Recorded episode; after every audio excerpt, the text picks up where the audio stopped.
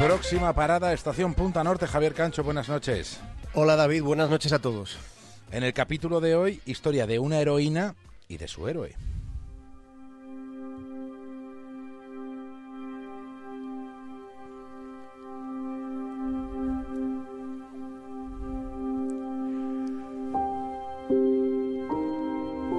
La jornada había resultado extenuante para Sandra María. Sandra María trabaja como recicladora, separa porquería. Se trata de un empleo muy monótono, es un esfuerzo mecánico sin un gramo de creatividad salvo que se consiga evadir la mente, salvo que se logre poner el piloto automático. ¿No les pasa a ustedes que en ocasiones cuando están leyendo un libro, de repente se dan cuenta de que llevan unas páginas sin enterarse de nada porque su mente ha emprendido el vuelo a otra parte? Incluso esto les ha ocurrido conduciendo. Seguro que alguna vez han recorrido kilómetros conducidos por su piloto automático mental, mientras un porcentaje muy elevado de su mente ha estado zascandileando por su cuenta, ocupada en otros procelosos caminos distintos, muy diferentes a la carretera por la que están conduciendo. A veces hacemos lo que hacemos mientras nuestro pensamiento se ha evadido de esa actividad que estamos haciendo. Salvo cuando esto le sucedía, a Sandra María su trabajo le resultaba muy alienante.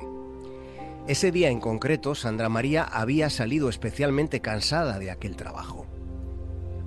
Cuando llegó a su casa de Natal, en, Brasil, su hijo Damiao le pidió a su madre que le leyera un libro que le habían prestado en la escuela. Pero esa madre no sabía leer.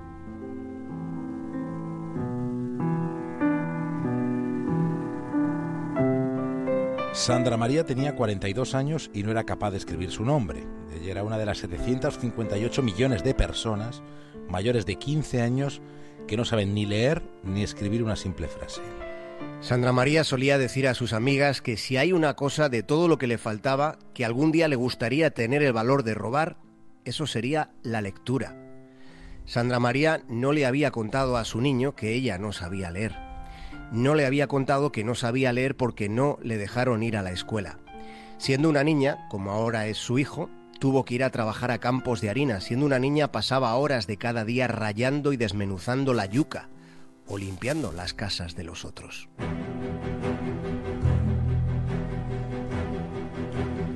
Cuando cumplió 13 años, un hombre le ofreció techo y comida. Solo eso, pero para ella eso, solo eso ya era mucho. Vivieron como marido y mujer, tuvieron tres hijos, pero lo que ella tuvo, sobre todo lo que ella tuvo, fue un disgusto tras otro. Recibía palizas. Constantemente era masacrada por su pareja.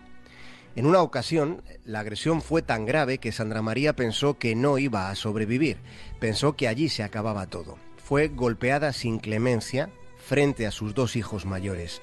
Ella recibía los golpes mientras veía como sus hijos miraban parpadeando deprisa ese día decidió que no habría más días como ese.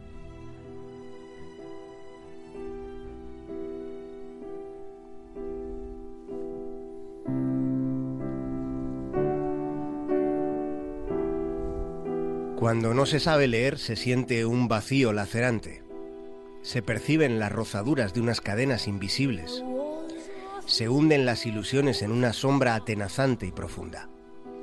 Estas son algunas de las sensaciones de personas analfabetas, sensaciones que trasladamos al lenguaje de los que sabemos leer y escribir, porque tal y como repiten con frecuencia, a ellos les cuesta explicarse.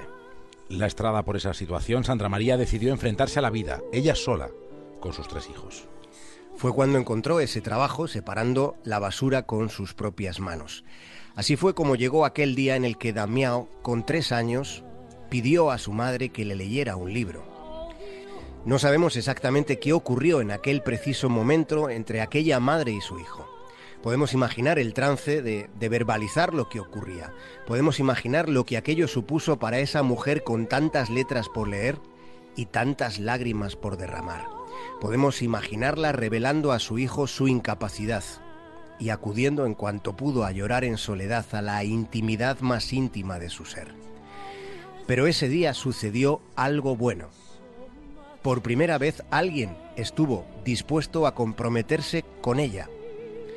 Y su hijo Damiao, que tenía tres años, le dijo, no te preocupes, mamá, cuando yo aprenda, te enseñaré para que podamos leer uno al lado de otro.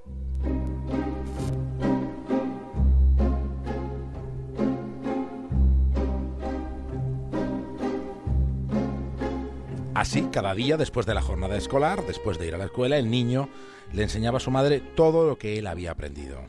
Para Sandra María, escribir su propio nombre fue una conquista. También lo fue la palabra madre. ¿Acaso hay una palabra más hermosa? preguntaba ella. Una vez, recuerda, Sandra María en una reunión escolar revivió de felicidad cuando pudo firmar por primera vez con su nombre como responsable de su hijo. Damiao tiene ahora 11 años y desde hace un tiempo ese pequeño héroe quiere ir más allá. Él ha querido que su madre aprenda a escribir las palabras que ella siente por dentro, con ese empeño en que su madre buscase dentro de ella emociones que poder escribir, ella ha ido conociéndose mejor a sí misma, ha ido identificando una identidad diferente. Durante el año 2016, durante el año pasado, lo han contado, esta madre y su hijo han leído 107 libros juntos. Tan juntos como las letras.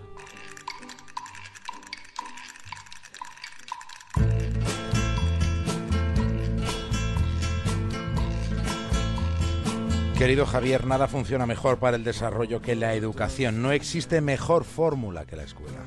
Nada hay que disponga de mayor poder transformador, pero resulta que solo el 2% de la ayuda humanitaria, solo el 2% se asigna a proyectos de formación. A pesar de que, como dices, David, nada reduce más la pobreza que la educación, solo el 2% de la ayuda a los países pobres en este momento se está consignando a este aspecto que es determinante. Cuando en el mundo todavía hay 58 millones de niños sin escolarizar. De los 781 millones de adultos analfabetos que hay ahora mismo en el mundo, el 64% son mujeres. La tasa de analfabetismo ha registrado un leve retroceso.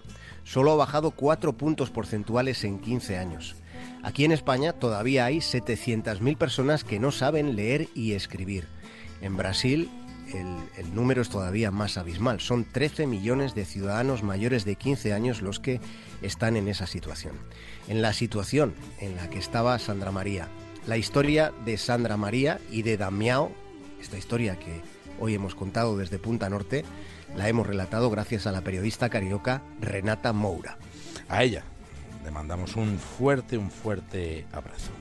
Y otro para Sandra María y para Damiao, que es ese chico fabuloso.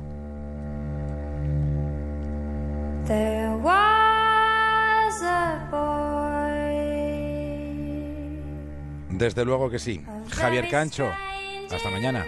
Un abrazo, David, hasta mañana. Onda Cero, la brújula.